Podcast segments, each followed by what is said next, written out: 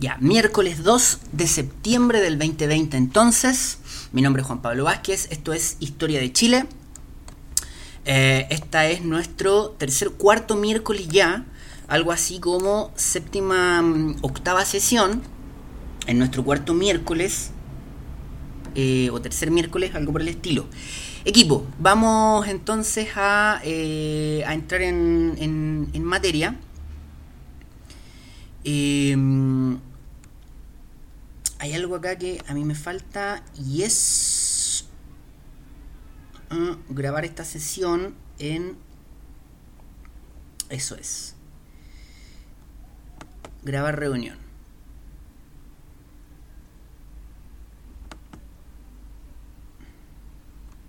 Perfecto, entonces, estamos, eh, además de los audios, eh, grabando también la sesión en el, eh, en el Meet para que quede todo, todo registrado. Vamos entonces, eh, equipo, y partamos por algo que generalmente en, en, nuestras clases se, se harán. Eh, la semana anterior no, no teníamos como una, una, visión previa, por lo tanto era como difícil hacerlo, pero eh, desde ahora en adelante vamos a intentar hacerlo generalmente en todas las clases y esto se llama recuento de goles. Equipo, ayudémonos entre todos para que nos pongamos de acuerdo más o menos en qué punto quedamos para poder definir hacia dónde vamos. ¿De qué estuvimos hablando la semana anterior? ¿Qué dijimos? ¿De qué se trató nuestra sesión? Eh, ¿Qué estuvimos conversando? ¿Cuáles fueron nuestros acuerdos, desacuerdos? Abro la palabra. ¿De qué conversamos la clase anterior?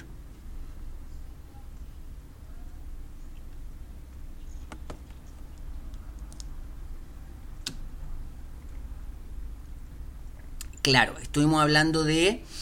Eh, perdón, ¿podría repetir lo que dijo?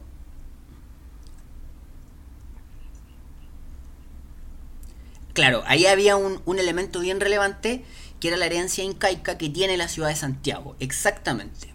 Ahí había un, una de las cosas relevantes que dijimos. En, en, en, ese mismo ámbito o en otro, o en otro, digamos, u otro elemento. ¿Qué otras cosas planteamos?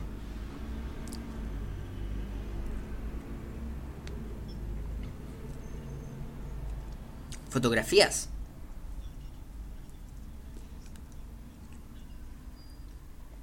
Claro, claro.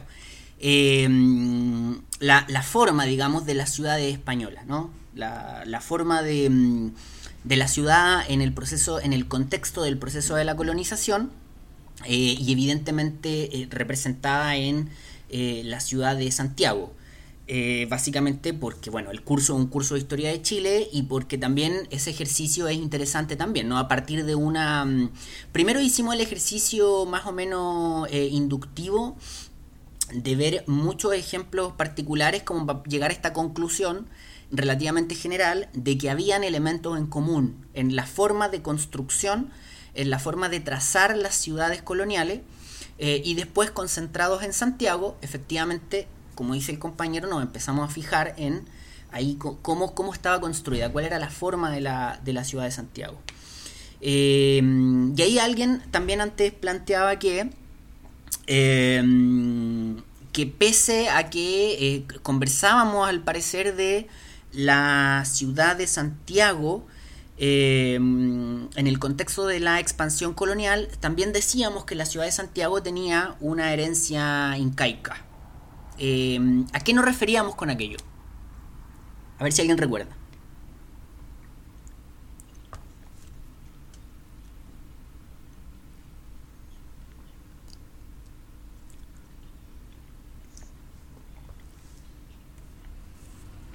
Claro, exactamente.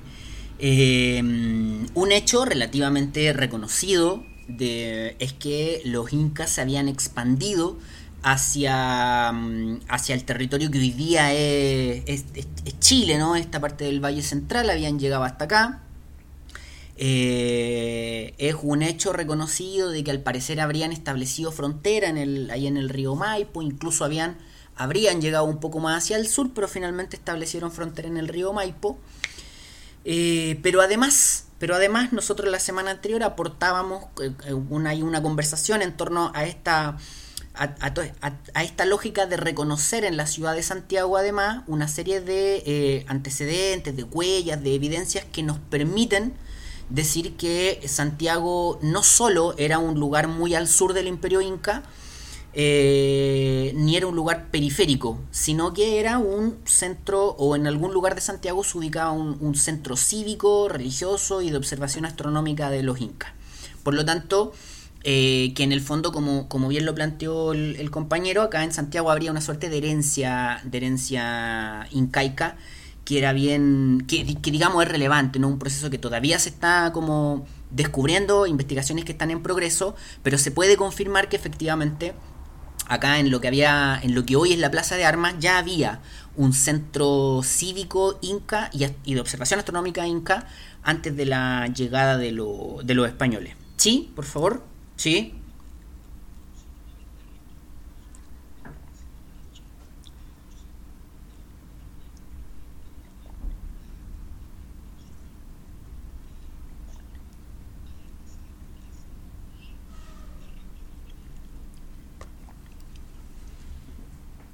¿Alguien estaba diciendo algo? Sí.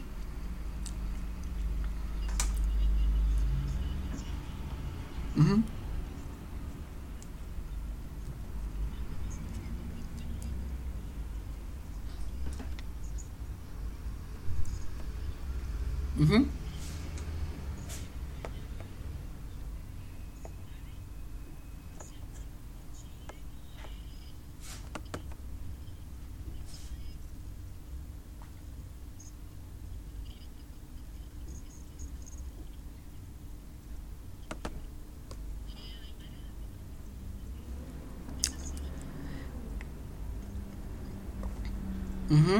Sí, a ver.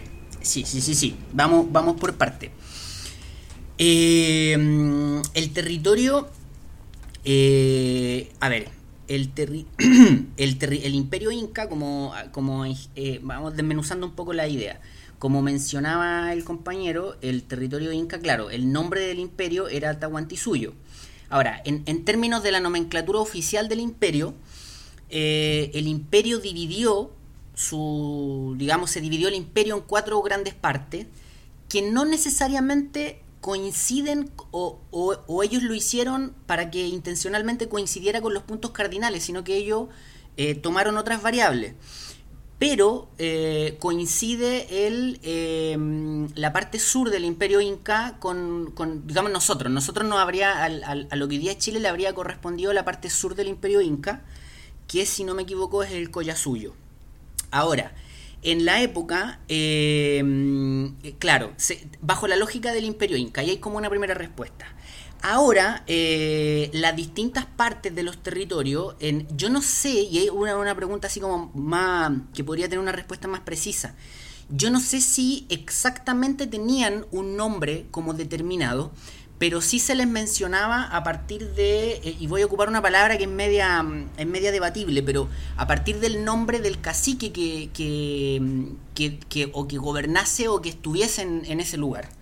Entonces, por ejemplo, em, en el texto de la, de la semana anterior, del Mapocho incaico, se podrían, como para mm, como para resolver eso, se podrían fijar o, después le podemos dar una vuelta al, al, otro texto que es como la segunda parte del Mapocho Incaico que se llama Mapocho Incaico Norte. Y ahí se, mm, se hace un poco el, el análisis más enfocado en eh, la parte como que hoy día vendría siendo Colina, eh, Esmeralda, Peldehue, toda esa zona, que al parecer para los incas eran bien, bien importantes. Y en ese lugar había un cacique bien importante, que lo siento pero no recuerdo el nombre, pero está en ese artículo, es cosa de, mirarlo y, sacar ahí. Entonces al parecer el, lugar, digamos, se le denominaba como las tierras de, o el, o el, digamos, de esa manera, como las tierras de y el nombre de, este cacique que no logro, no logro recordar el nombre. Eh, y también si se fijan en el, artículo, el, mismo artículo que nosotros miramos, el Mapocho Incaico, eh, ahí también hay varias pistas, porque algunas de las pistas, así como de las evidencias, para señalar que, eh, que habría habido una, una fuerte presencia inca en el lugar es que también se utilizaban nombres que corresponden, digamos, a, la lengua inca o que estaban más vinculados al, vocabulario de los incas. Eh, y ahí también se mencionan de ese tipo, ¿no? determinado territorio que era el territorio del cacique tanto. Entonces se habla de las tierras de. Así que creo yo que esa sería la forma de responder a la pregunta, o la segunda forma de responder a la pregunta.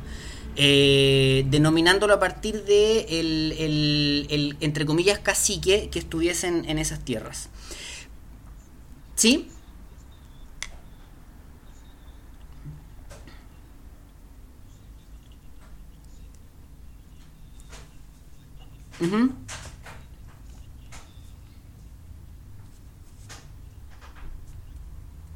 No, no.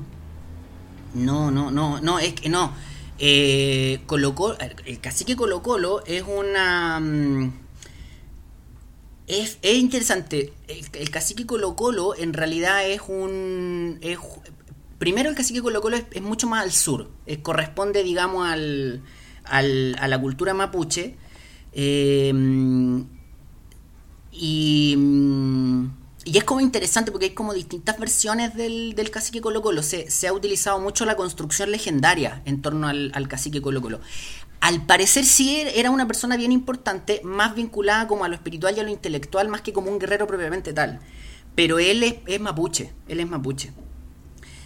Sí, de hecho, de hecho, y ahí otra cosa que mencionaba la compañera, el eh, en respecto al, nombre de nuestro país, ahí sí hay un, debate así como grande, eh, porque no, sé, no, no, hay una respuesta definitiva de a dónde viene la palabra Chile. Entonces, una de las versiones eh, es que había así como un pajarito que le llamaban Chili y por eso y que vivía en esta zona. y también otra versión es, como lo que acaba de decir, que al parecer habría un cacique que se llamaba Chili, entonces en, el, en las digamos, en, cuando los españoles ya estaban en, el, en, Perú, decían, bueno, ¿qué hay hacia el sur? Y lo, algunos indígenas decían, los valles de Chile o las tierras de Chile. Y al final el, terreno habría quedado como, como Chile. Pero es una, es una, como una discusión abierta, no hay una evidencia que permita confirmar realmente el, el, nombre. Y lo, y, lo último que mencionaba la compañera, que es una, también es una cuestión bien interesante, eh, claro, efectivamente, eh, el territorio chileno, digamos, para nosotros Chile es el, país que conocemos, el estado que conocemos, pero sobre el territorio chileno, eh, antes de que Chile fuera Chile, antes del, del, Chile republicano y antes del Chile de los españoles, evidentemente se desplegaban un conjunto importante de pueblos originarios, distintos los unos de los otros. Entonces, efectivamente, en el, en el territorio chileno, hacia el norte, los pueblos originarios que habían eran bien distintos hacia los del sur. Entonces, la cultura chilena del norte, es claro, es más, es más aymara, es más quechua. Eh, la cultura del donde estamos nosotros ahora, el Valle Central, es muy picunche. Eh, y el sur, como sabemos, es, más, es más mapuche. Entonces, por eso se da el fenómeno que, que dice la compañera, que hacia el norte hay una herencia mucho más fuerte de lo aymara, de lo quechua y se nota en, en, la cara, se, nota en, en, la fisonomía de la gente, se nota en, las comidas, yo creo, en, los instrumentos musicales, por ejemplo, en, esa cultura andina que, por ejemplo, en Talca no está, o incluso acá en Santiago, esa cultura andina nosotros es más lejana, es más folclórica para nosotros. En cambio, en el norte esa cultura andina está mucho más presente, porque hay una heterogeneidad cultural. Eh, y, bueno, lo, claro, para nosotros una cosa más, es, menos propia, es mucho menos propia, ¿no? A eso me, refiero.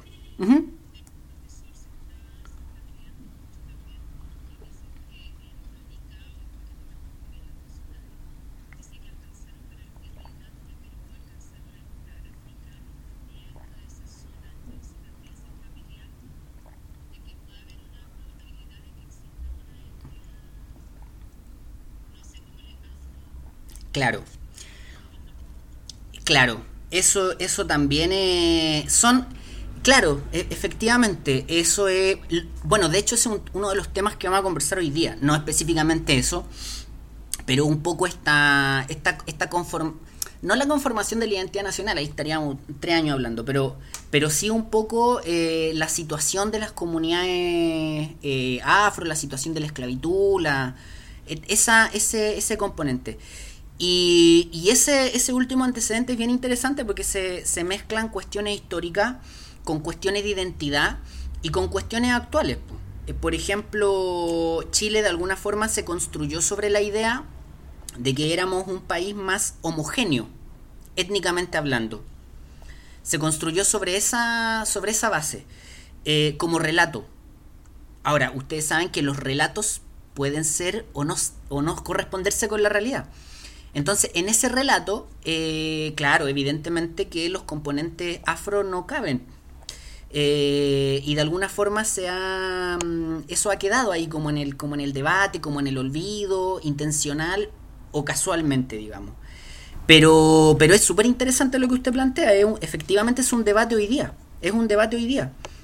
Eh, a, mí, me, gusta un ejemplo porque es muy evidente de que cuando yo era niño en, en los colegios no se hablaba de Isla de Pascua como algunos de los pueblos originarios del continente. Como que uno sabía que, que Isla de Pascua era parte de Chile, pero estaba ahí nomás y en el colegio no se pasaba Isla de Pascua. Y ahora, por ejemplo, sí se pasa Isla de Pascua y a los pascuenses como parte del conjunto de los, de los pueblos indígenas y como que, son parte de la construcción del país y todo. Entonces es interesante ese tema, que va evolucionando, van, van cambiando las cosas y se van haciendo nuevos descubrimientos también. Y como usted dice, claro, hoy día hay mucha gente investigando el tema y planteando nuevas tesis que a veces políticamente se imponen y a veces políticamente no se imponen. ¿Sí?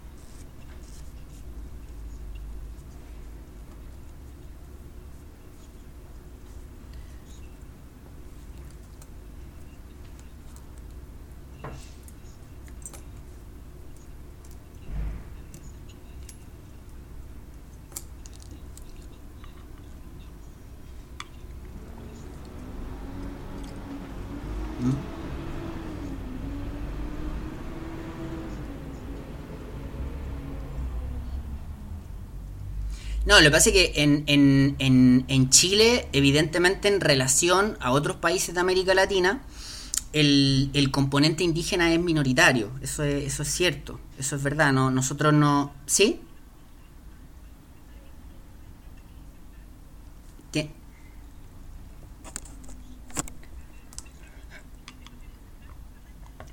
El, el, la, exactamente, hoy día, bueno, vamos a, sí, tiene, tiene razón María José en términos de que avancemos, ya llevamos eh, 34 minutos de mm, revisando la, y comentando lo anterior, la semana, lo de la semana anterior, y efectivamente, eh, claro, es un tema que vamos a abordar en, en el segundo y el tercer bloque de hoy día.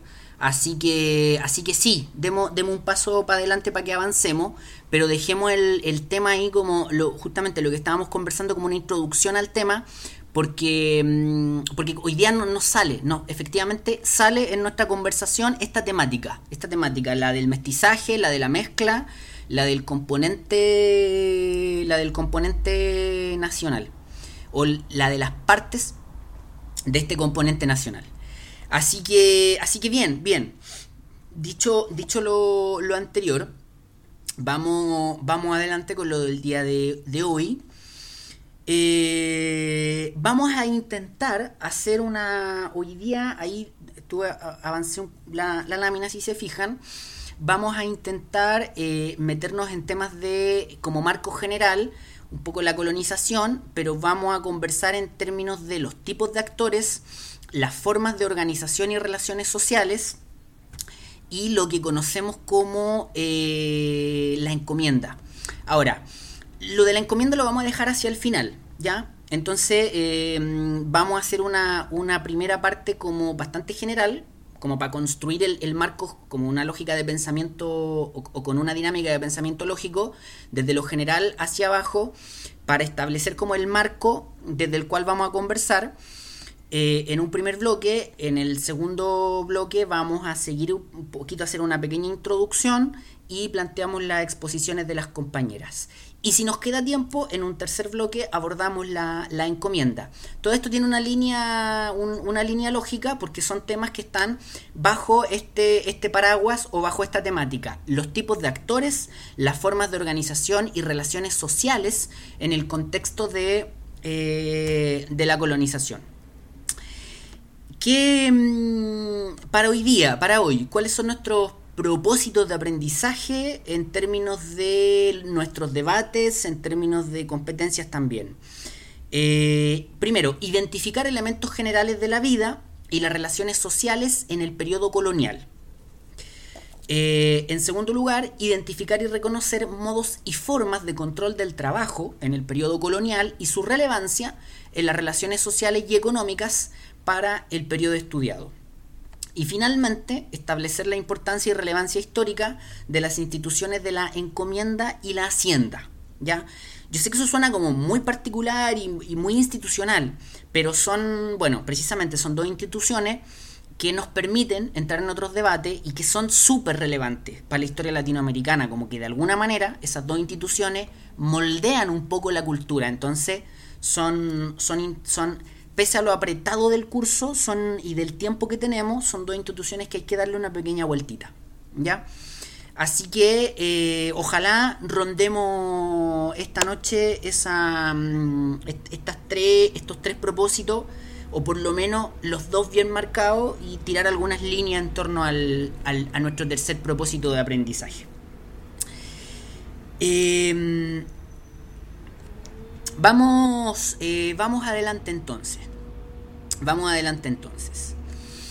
Como lo habíamos conversado la semana anterior, em, eh, la idea, creo que sí, lo habíamos conversado, eh, en clases como esta, que, o, en, en, ratos, en momentos de clases como estas, que son un poco más expositivas, espero que, o sea, no, la idea es que si alguien tiene alguna observación, alguna pregunta, me, me interrumpen nomás y, y, lo, y lo vamos conversando. Entonces, vamos, vamos adelante. Como nosotros lo, lo conversábamos la semana anterior, como nosotros lo conversábamos la semana anterior, eh, el, proceso este de la fundación de ciudades, nosotros lo planteamos dentro de un contexto, ¿no? No, no veíamos la ciudad colonial o, o como era la ciudad de Santiago en la época colonial por una cosa de nostalgia, no. Lo mirábamos porque la fundación de ciudades en el contexto colonial está en este marco, en el que estamos viendo ahí en, el, en, las láminas, ¿no? En el marco del proceso de conquista y, no, me gusta mucho el término conquista, pero colonización de lo que va a denominarse como América, de lo que con el tiempo va a denominarse como América y lo que hoy día sabemos o, que nosotros mismos la denominamos como América. Eh, y en ese proceso de conquista y colonización, de lo que se denomina hoy día como, América, en aquella época ese, ese nuevo territorio que está lleno de estos pueblos indígenas de los cuales hemos conversado un poco, eh, están sucediendo tres fenómenos, ¿no? Dos que son un poco, pueden ser un poco más concretos y otro que es un poco más, más abstracto, ¿no? Eh, bueno, primero el proceso de conquista y colonización de lo que va a denominarse como América es parte de la anexión al imperio español, ¿no? ¿Conquista de quién? ¿Colonización de quién? Básicamente el imperio español se está anexando nuevos territorios. ¿no? Y esa anexión de los nuevos territorios, esa anexión del continente que ahora es nuestro eh, al imperio español, está en el contexto de la expansión del imperio español. Y esa expansión del imperio español no es solo del imperio español, sino que es Europa la que se está expandiendo. En el, en el, en el, en el, mil, en el siglo del 1400, Europa se está expandiendo.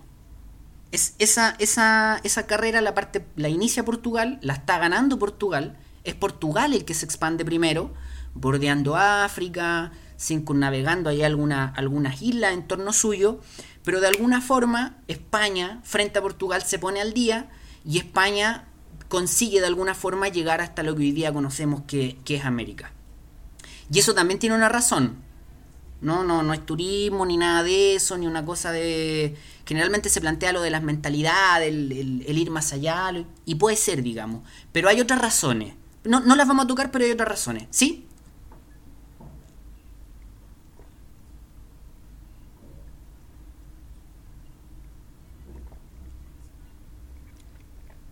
Claro, lo que pasa es que eh, sí, eso, eso es mucho más concreto. Y después en el cuando, cuando Portugal también llegan a nuestro continente, eh, claro, después tienen como todo un tremendo lío de lo que hoy día vendría siendo como la como el derecho internacional, la política internacional, y tienen que de alguna forma eh, resolver entre España, Portugal y en esa época también el, el, el Vaticano de por medio eh, cómo lo van a hacer con esta con este territorio que se que en el fondo ambos dos están expandiéndose sobre él exactamente. Sí ahí hay una disputa que van a tener España y Portugal y que después en términos eh, jurídicos formales se define a través de tratados. Y uno de esos tratados relevantes es el tratado de Tordesillas que le pone límite no este este territorio es para ti y este territorio es para ti. Em, pero Portugal había, claro, había partido antes. Portugal ahí había llegado, insisto, había como partido por el sur del, hacia el sur de Europa, etcétera. Porque bueno, Europa se estaba expandiendo, Europa necesitaba expandirse, ¿no? Y esa expansión tenía que ver con la propia crisis que Europa había vivido. Y en, ese, ese, es el contexto, digamos, donde se, va, donde se genera este, este proceso de conquista y colonización, ¿no? Eh, que para nosotros es como nosotros lo vemos desde nuestro ámbito, desde nuestro punto de vista. Eh, y bueno, ese proceso de conquista y colonización, esa anexión al imperio español y al mismo tiempo esa expansión del imperio español sobre este territorio que ahora se llama América, incorporó un conjunto de relaciones sociales. Y eso es una cuestión que uno a veces no se sienta a, digamos, a analizarlo, a pensarlo, ¿no? Eh, como que de repente a uno se lo enseñan desde un punto de vista más, más material, más concreto, más institucional. Eh, pero el proceso de conquista y colonización de lo que va a denominarse como América significó acá en este territorio la incorporación de un conjunto de relaciones sociales que antes acá no existían, ¿no? Y lo digo en términos así como súper simple. Acá se vivía de una manera y la llegada del contingente europeo acá modificó pero radicalmente la forma en que se vivía acá. Esa incorporación de un conjunto de relaciones sociales nuevas ¿no? implicó, por ejemplo, una nueva organización de la sociedad. De, de, todo, ¿no? Una nueva forma de organizarse, una nueva forma de vivir incluso el cotidiano. Y también significó una nueva organización de la producción, de ahí me, puse material al tiro, pero eh, una nueva forma de producir, ¿no? Y eso también significó una nueva forma de relacionarse con la naturaleza eh, y de responder a la pregunta ¿para qué producir? por ejemplo. Entonces, insisto, el proceso de colonización y anexión de este territorio al imperio español significó una incorporación de un conjunto de relaciones sociales nuevas que incluían la forma de organización de la sociedad y que incluía la organización de la producción. Y eso implicó en este continente, en este territorio, una enorme cantidad, un conjunto de impactos en distintos ámbitos, de distintas maneras. Impactos culturales, impactos ecológicos e impactos demográficos. los impactos culturales y ecológicos incluso son difíciles de dimensionar. E, el cambio que hubo, el cambio fuerte que hubo. Yo siempre digo que la llegada de los españoles a este continente, o de los europeos a este continente, es como lo más parecido a que de repente bajara una nave espacial y, y empezáramos a, ver salir de la nave espacial a seres que no hemos visto nunca. Que se parecen de alguna manera a nosotros, pero que no hemos visto nunca, que tienen pelo en la cara. ¿Sí? Sí, por favor.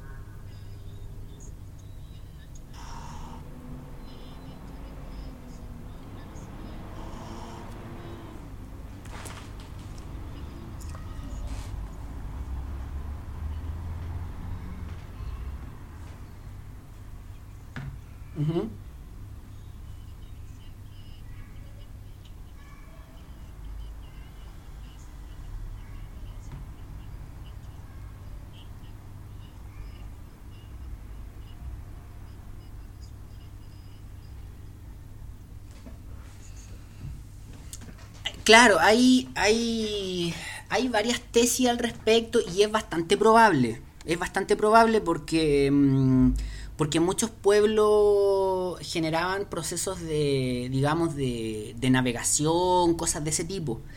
Es un tema bien, bien debatido. Hay, hay mucho de mitología, pero también hay mucho de, de verdad en el tema. Y yo creo que es bastante posible que, que, que, muchos habitantes, que muchas eh, eh, digamos, visitantes eh, no originarios de acá hayan, hayan venido antes que, que se haya generado el proceso definitivo de, de colonización. Es, posible, es, bastante posible, yo creo que, que, es verdad. Ahora también hay que tener ojo con, con, con, con, esas, con esas investigaciones porque muchas veces también se, se plantean eh, hipótesis como que, como que estuviesen comprobadas. Pero yo creo que lo que usted dice es súper posible, es súper probable de que haya, que haya ocurrido. Ahora, eso, esos pueblos no generaron el, el, proceso que vino después, que es como de incorporación y de, y de transculturación y, un, y una serie de, de instancias. Pero es, es, posible, porque además eran navegantes, sí. Sí. Em, bueno, entonces, eh, esta llegada, ¿no? Este, este, proceso largo de incorporación o de anexión, de esta expansión del imperio español, va a generar entonces una serie de, de impactos en distintos ámbitos, como culturales, eh, como ecológicos, como demográficos, a partir que se modifica sustancialmente la vida cotidiana, los sistemas de control del trabajo, Em, los modos de producción. Eh, el impacto ecológico, por ejemplo, es, muy grande. No suele hablarse tanto del impacto ecológico que podría o que generó el, proceso este de la, mm, de la colonización a partir de eh, la incorporación de una serie de elementos externos a los ecosistemas de acá. Em, acá no habían caballos, por ejemplo o, habían caballos en épocas muy, muy, muy, muy, muy anteriores, eh, y a la llegada de los españoles acá no habían caballos. Eh, al parecer no habían una serie de roedores que después empezaron a existir, eh, al parecer no habían palomas, en fin, en fin. Hay una transformación del, del, de la ecología de nuestro continente, no solo por, por la incorporación de, de especies externas, sino por la forma en que la sociedad se empieza a relacionar con, la naturaleza, con la ecología, con, los pisos, con los distintos pisos ecológicos. Entonces, y ahí pasemos al, punto siguiente, porque ahí en los impactos, el impacto demográfico también es muy grande, ¿no? la llegada de, los europeos a nuestro continente generó una, caída demográfica eh, muy, muy grande eh, que precisamente tiene que ver un poco con lo que, mm, con lo que dice ahí el compañero. Eh, por ejemplo, eh, y, le, les, planteo, digamos, les doy la palabra en un segundo, pero para, terminar la idea. por ejemplo, aquí hay una, vemos un gráfico de una investigación publicada en el año 82 de Elías Zamora, eh, que, eh, una, una, investigación hecha, por ejemplo, cómo habría evolucionado eh, la población o el número de población en el occidente de Guatemala entre 1524 a 1600. Entonces, por ejemplo, la población o, o el número de habitantes en 1524 en el occidente de Guatemala habría sido poquito superior a los 200.000 habitantes. Y al 1600 ya habría bordeado los 60.000. O sea, una caída demográfica, una caída del número de la población muy grande, pero muy, muy, muy acentuada. Eh, acá hay otra investigación de, uno, de unos eh, académicos de la Universidad de California, Bora y Cook, eh, que para el México Central, ellos plantean que en 1532 habían unos 16.800.000 habitantes en el México Central y que al 1605 eso se redujo a 1.075.000, por ejemplo. En, ahí en menos de, de 100 años se habría generado esa, esa, esa caída. ¿Sí?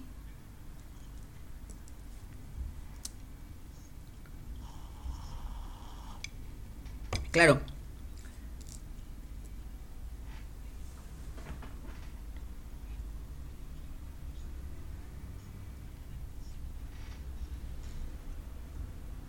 Claro, sí, son, son, son hartas investigaciones que trabajan sobre esos temas y son bien certeras, la verdad, no, o deberían ser bien certeras. Se utilizan varias, varias variables para, mm, para más o menos contabilizar el número de la población. Y en el caso precisamente de México y del imperio inca, es donde hay más antecedentes, porque, por ejemplo, eh, eh, en los lugares donde habían imperios, como los incas o como los aztecas, eh, había sistema de tributación. ¿no? Se, se, lo, como lo conversábamos la semana anterior, se pagaban impuestos, se, tributaba. Entonces había un registro mucho mayor de... Mm, o, o hay muchos más elementos y antecedentes como para hacer una buena inferencia, un buen cálculo de cuántos habitantes podrían haber habido. Eh, se utiliza también, por ejemplo, el tamaño de las ciudades o en el resto, o en el, o en las ruinas arqueológicas de las ciudades. Eh, se intenta reconstruir la utilidad de los espacios, etcétera, y se llegan a a esos números. Sí, es una. Claro, claro, efectivamente. Sí. De hecho, los incas se, calcula que podrían haber sido en, todo el imperio unos 14 millones, 15 millones, 13 millones.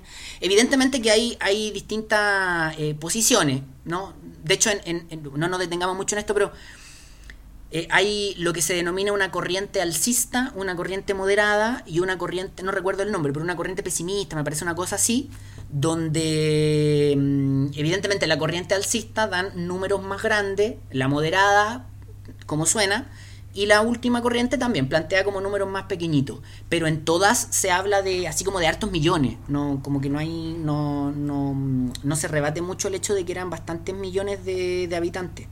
Bueno, de hecho en extensión eh, las, las, ciudades de acá eran bastante grandes, digamos, eran bien bien potentes. Eh,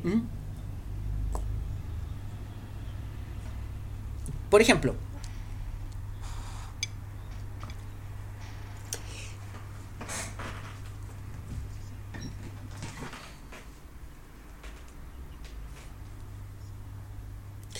Claro. Eh, tratemos mm, de, de, desmenuzar esto un poquito. Eh, antes de desmenuzar esto un poquito, les voy a dar un último. Una, una última. Mm, eh, ¿Dónde está esto? De tener la presentación. Acá. Una última. Mm, ahí está. Aquí quiero compartir. Quiero compartir una. Un, denme un segundo. Quiero compartir un, un, pequeño, una pequeña cosa. Mientras comparto, ya, el compañero dice, eh, fue Cristian, ¿verdad? Cristian estaba manifestándose sorprendido. Ya, Cristian decía, es súper potente, por lo menos en términos numéricos, el, la, mm, el impacto, ¿verdad? Eh, pregunta, eh, ¿cuáles podrían ser las razones ¿cuáles podrían ser las razones de esta disminución de la población? ¿Cuáles podrían, por qué, digamos, qué, se, qué pasó para que se disminuyera así la población? Pero no me respondan al tiro, veamos esto que, quería... ¿Sí? solo solo un, último antecedente aquí medio recreado, preguntémosle al, al profe Vicuña.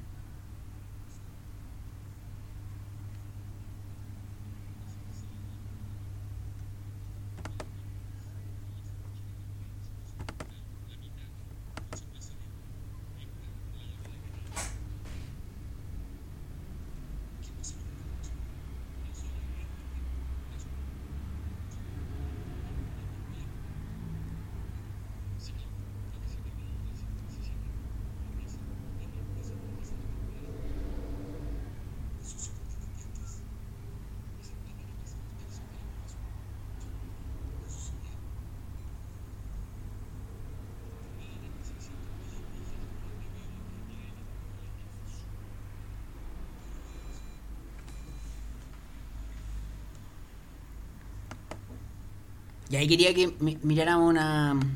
Así como cuando uno pide una segunda opinión. Eh, ¿Hay alguna cifra respecto al, territorio que. Mm, o digamos al espacio que hoy día entendemos como Chile? Eh, entonces, esa era mi, mi pregunta. había una compañera que estaba. Mm, que estaba diciendo algo, perdón por interrumpirla.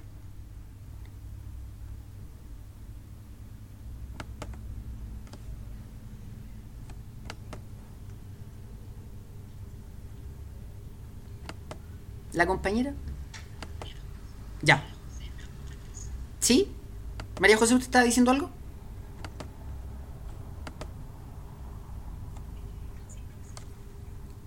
Pucha, disculpe. Solo, solo quería como que se terminara la, la exposición de antecedentes. Perdón, perdón.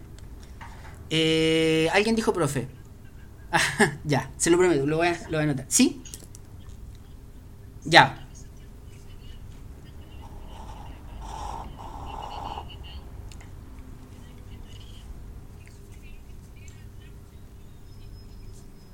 Claro.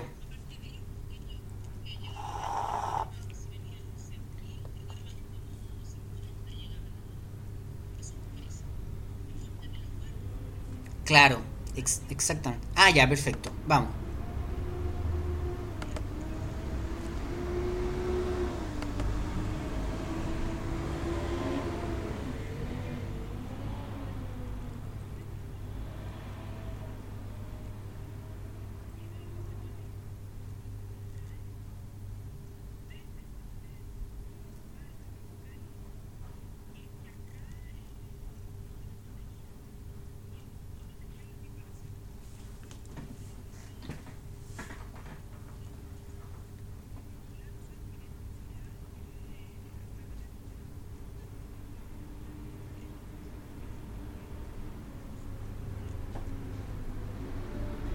Bien, bien. Exactamente. Eh, ¿Alguien más tiene alguna, alguna observación antes que empecemos a, a conversarlo? ¿Sí? Por favor.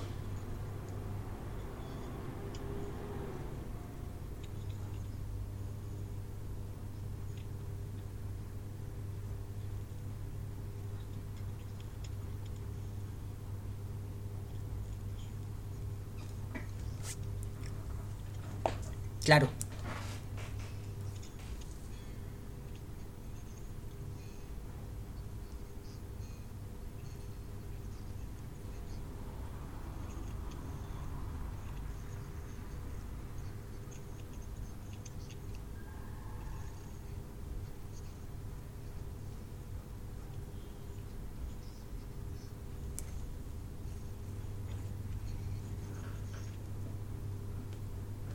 Claro, exactamente.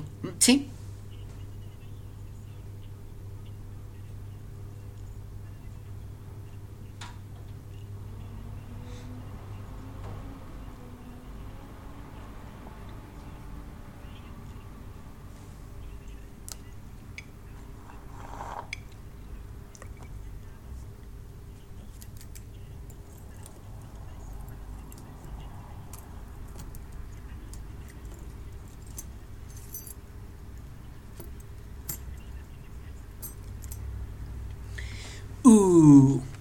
Eh, a ver, bien, bien. ¿Alguien? Ya, bien, sí, bien, bien interesante. Ya, eh, eh, dele. Sí, ah, un segundo.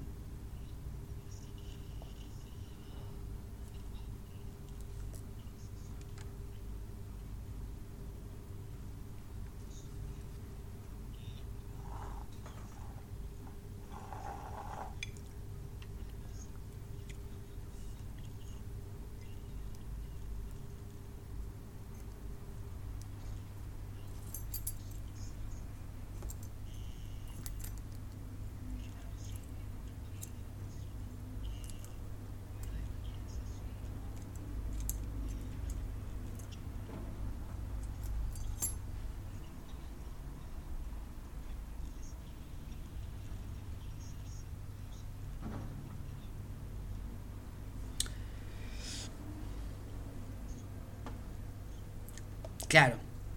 Sí, sí, es, es- bien interesante porque el...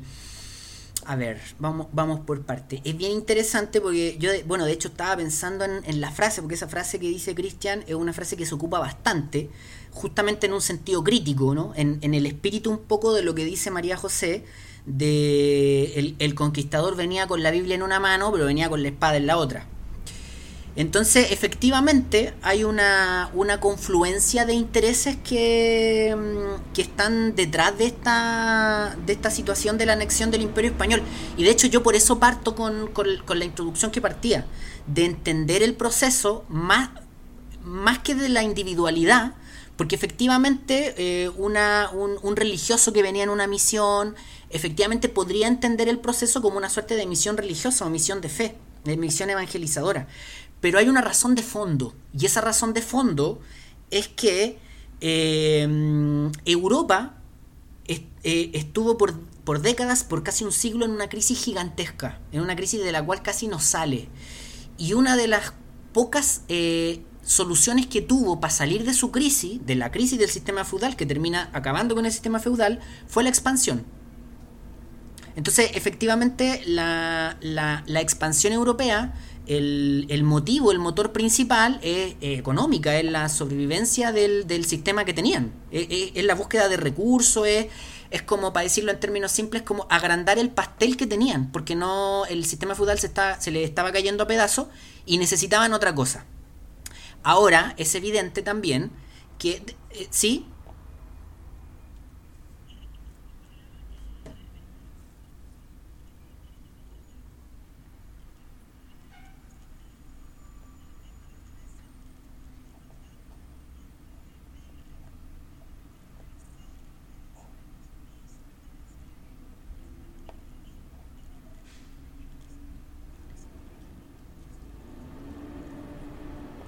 Claro, es, un poco parte del, de este impacto cultural que yo le- les planteaba.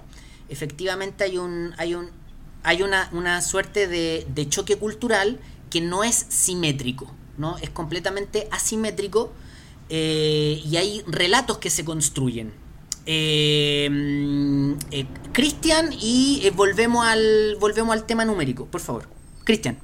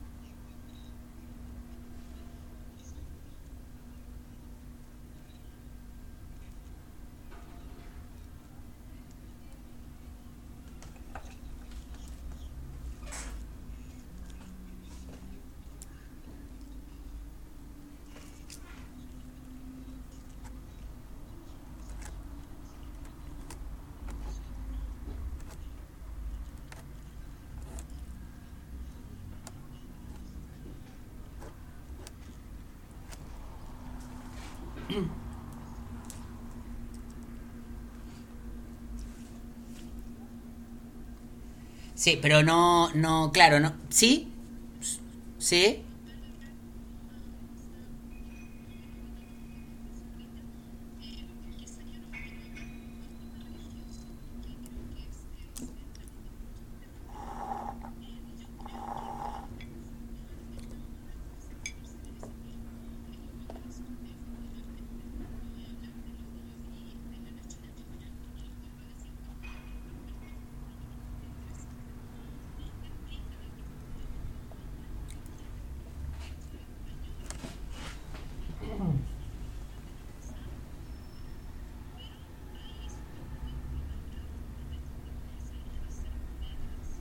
Mm,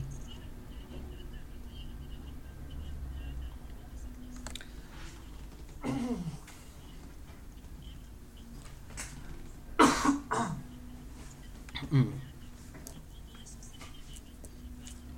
mm.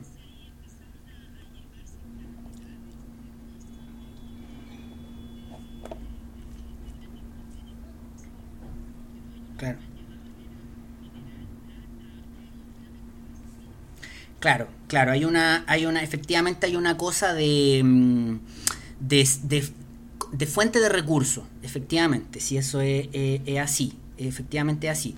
Vamos a, vamos a ir tocando estos temas en la medida en que vamos, en que vamos avanzando, eh, pero para que no dejemos temas inconclusos, eh, mm, retomemos solamente un segundo este, la temática que yo le estaba planteando de la, de la caída demográfica para que la, para que la cerremos, porque solamente, eh, si lo recuerdan, eh, habíamos, yo le había planteado la pregunta de cuál era la razón de esto, eh, y ustedes habían planteado muy, muy certeramente la situación de las enfermedades y las pestes. También es evidente que en la caída demográfica ayudó la, la, batallas, ¿no? La conquista fue una situación bélica y las batallas también fueron importantes. Pero también eh, no son las batallas la razón principal del- de la caída demográfica eh, o, de la, totalidad de la caída demográfica, sino que como ustedes ya lo dijeron, por ejemplo, la introducción de enfermedades fue fatal, ¿no? Fue completamente fatal. Eh, es, es interesante lo que dice María José de esta especie de, de- ahora que está de, el término se utiliza bastante de burbuja. Claro, efectivamente, eh, eh, las enfermedades funcionan un poco como la, como lo, como los seres en los ecosistemas, ¿no? Si, si un cuerpo no conoce una enfermedad, tampoco tiene sistema inmune adecuado para combatir esa enfermedad. Entonces acá se trajeron un montón de enfermedades, de virus, de, de pestes que eran que podían ser una enfermedad relativamente complicada para un sistema inmune preparado, pero que para, los sistemas inmunes de acá que no conocían esa enfermedad era fatal. Entonces efectivamente enfermedades acá acabaron con, miles y millones de, de, de gente de los pueblos originarios efectivamente. Eso es verdad, ustedes tienen, ustedes tienen toda la razón. Eh, y hay un factor más, hay un factor más que, mm, del cual vamos a conversar harto hoy día y que tiene que ver, como dice acá en la lámina que estamos viendo, con eh, esto de los modos de producción y los sistemas de trabajo. Eh, y esto se relaciona directamente con lo último que decía la compañera, esto de, la, de las riquezas, de, la lógica de extraer riquezas de, este nuevo continente. Eh, efectivamente, acá se implementaron nuevas formas de... Cuando yo me refiero a sistemas de control del trabajo, me estoy refiriendo concretamente a formas de desarrollar el trabajo, ¿no? Formas de trabajar, ¿no? Así como muy concretamente. Y se implementaron modos de producción que antes acá tampoco se habían utilizado. Y esos sistemas de control del trabajo y esos modos de producción, eh, es decir, y lo voy a decir muy en simple porque después lo vamos a profundizar un poco, la forma en que se sometió a los distintos pueblos originarios a trabajar también fue, eh, fue en muchos casos fatal. ¿no? Los sistemas de trabajo que se impusieron acá fueron tremendamente eh, agotadores hasta el punto de, en muchos casos, provocar la muerte eh, en números bastante altos. Y bueno, también hay todo un factor psicológico detrás que no tenemos para nada el tiempo de discutirlo, pero que también es súper, súper, súper interesante cuando tu forma de vida se ve completamente eh, transformada. Ahí hay una cosa psicológica que también es muy, es muy relevante. Entonces, en esta caída demográfica, que parece tan, tan brusca, tan potente, como, como muy bien aportaban ahí Cristian y, y Gonzalo, Cristian desde la, desde la pregunta y Gonzalo aportando elementos como para responder.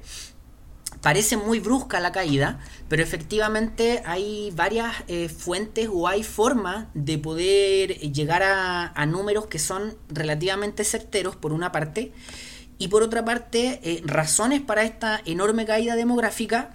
Insisto, eh, temas de batalla y probablemente en, una magnitud mucho mayor lo que ustedes dijeron, ¿no? Enfermedades, eh, pestes, virus, un montón de, elementos introducidos al continente. Y en tercer lugar, eh, los sistemas de trabajo a los cuales fueron sometidos eh, los indígenas, los pueblos originarios, las personas que vivían acá y que no conocían esos modos de trabajo. ¿Ya? Entonces ahí hay como tres razones para esta, para esta, caída, para esta caída demográfica. Equipo, equipo. Les propongo, son las 8.10. Son las 8.10. Les propongo que hagamos un, un receso ahora de unos 10 minutos. Y a la vuelta, y a la vuelta, yo voy a hacer una breve introducción. Y volvemos con, con digamos, yo hago, yo hago, a la vuelta yo hago el teloneo y siguen y siguen los dos artistas fuertes las dos artistas del fuertes de la noche María José y, Marcela em, antes de, hacer el break alguna observación final algún comentario final al cierre algo que haya quedado inconcluso no ya ya perfecto. Entonces equipo hagamos yo tengo las 8 bueno ahora las 8.12 volvamos a la, para que lo redondeemos, a las 8.25 volvemos, ¿les parece?